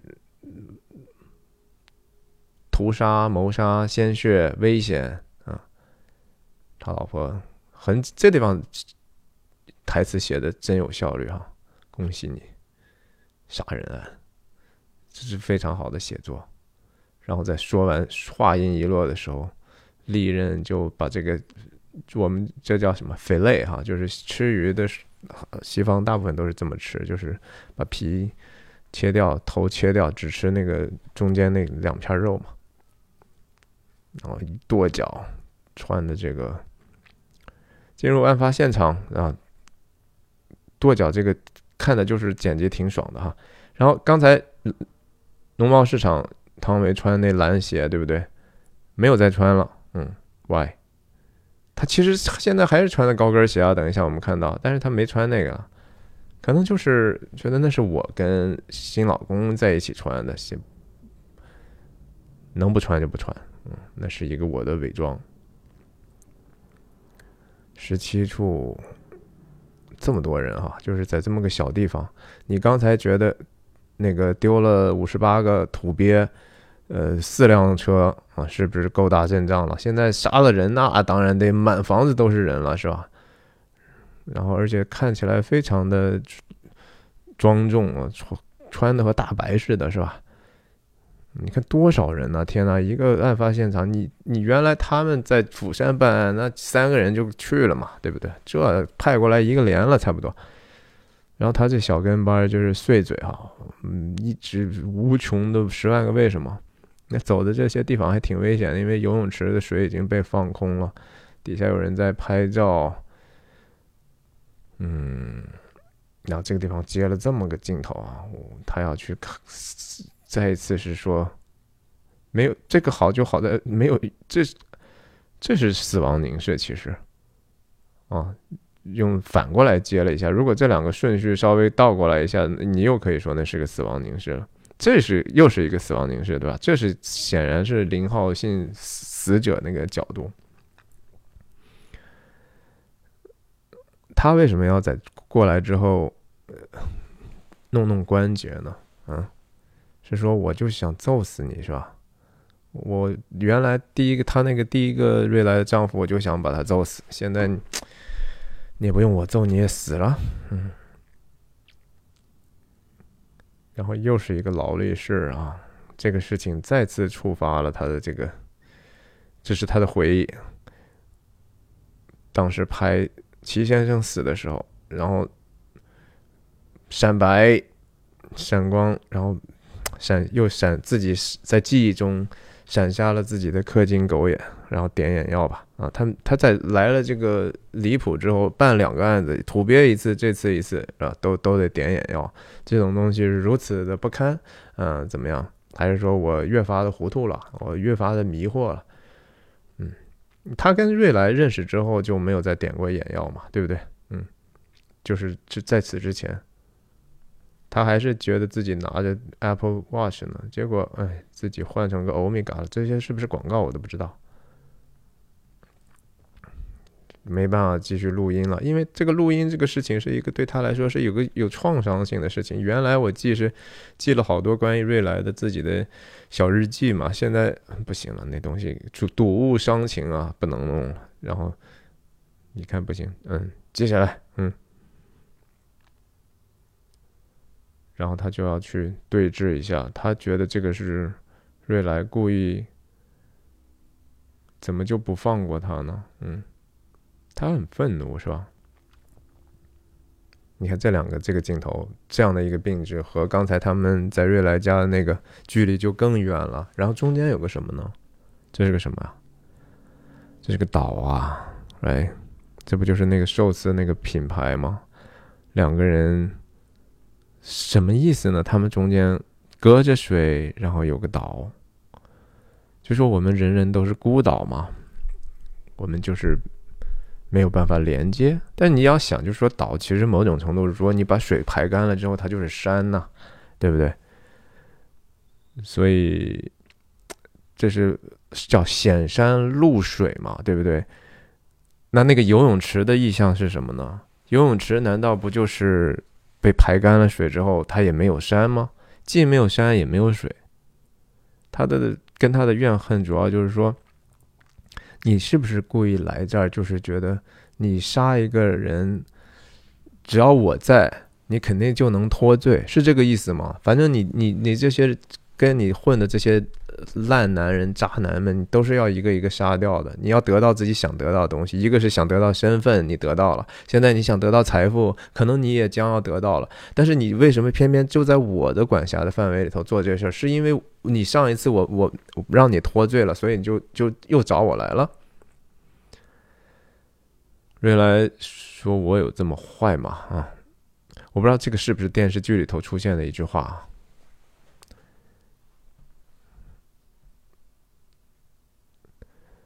这句话说完之后，他也 他也觉得我说了个啥，同时又觉得说，你到底坏不坏，关我啥事儿呢？是吧？我就是这个事情让我太难做了呀！你又把我最痛苦的事情激发出来，然后我又不得不去用我的职业操守，我得重找自信，我一定要把这事儿办好。同时，然后我还得跟你打交道，这事儿特别特别的 emotional 啊，这特别 personal。嗯，然后这这样的一个镜镜头，就和他们第一次见面在警察局一样，端端正正。我要客观、平稳、公正的这样的一个镜头，这是我希望在你面前的新的一个形象。给了脚一个特写哈，一个就是说那个蓝鞋是撤在门口了，他平时的时候能不穿就不穿那样的鞋，那样不是一个好，在他看来不是一个好的品味，他并不喜欢把自己。装扮的和风尘女一样，那是那个她的新的老公的一个品味的想法，可能她为了迎合他，为了和他更 match 更更匹配，然后海俊又得跑了，他又得脱皮鞋了，对不对？这前头都已经交代过了，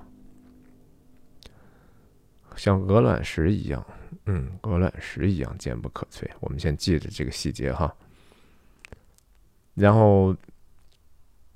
海俊这一次都没有什么等待啥，反正刚好这个死者也是在这儿，那这个案发现场就要做一些简单的一些调查和搜搜捕的工作吧。但是跟第一次就不一样了，对吧？第一次他没有真正进入他们王者的家去去搜搜集证据，这次就直接进了家了。他还在问各种各样的乱七八糟的事儿，也是一个 comic relief。他问的每一个点都戳在他的心里头的最不爽的地方啊！这就是不是冤家不聚头。他不知道这些上下文，但是他把他说急了，他又说了一次那个当时跟自己前一个小跟班说那个是一样的话，然后他也觉得你干嘛没完没了的，comic relief，嗯，别人。你跟别人说话，别人也不搭理你哈，也就海俊可能 nice enough，非常的好，总是给他回回话。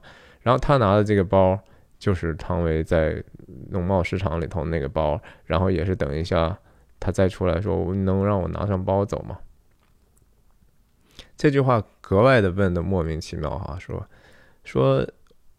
他跟他介绍了，我们釜山的时候跟他见过，也她丈夫死了。他他又问，那是他杀的吗？啊，如果理论上是他是是他杀的的话，那不是瑞来早就应该在监狱里头了吗？对不对？那现在瑞来没有在监狱里头吗？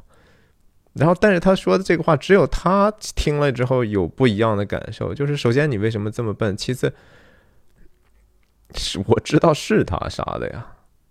然后他就是觉得是。说哎哦，对我虽然逻辑上不合理，但是我也觉得说有没有这种可能呢？哼，冷静冷静，说说实话啊。然后他把这个自己心里头的不爽跟他的暑假抱怨了一下，然后他还在那没完了，说刚才说左撇子杀的嘛，现在这是右撇子，但瑞来是右撇子啊。他没有那么大的耐心啊，跟他解释这些事儿，但是他不知道的是这。朴赞玉不停玩的，就是说 reveal 藏和漏啊，搞了半天，其实瑞来在刚才的某一时刻已经来了。然后他听到多少呢？不知道。他觉得蛮尴尬，嗯，拿手包。好吧，哎呀，今天我讲累了，就先歇到这儿吧。嗯，希望下一次能够讲完。再见。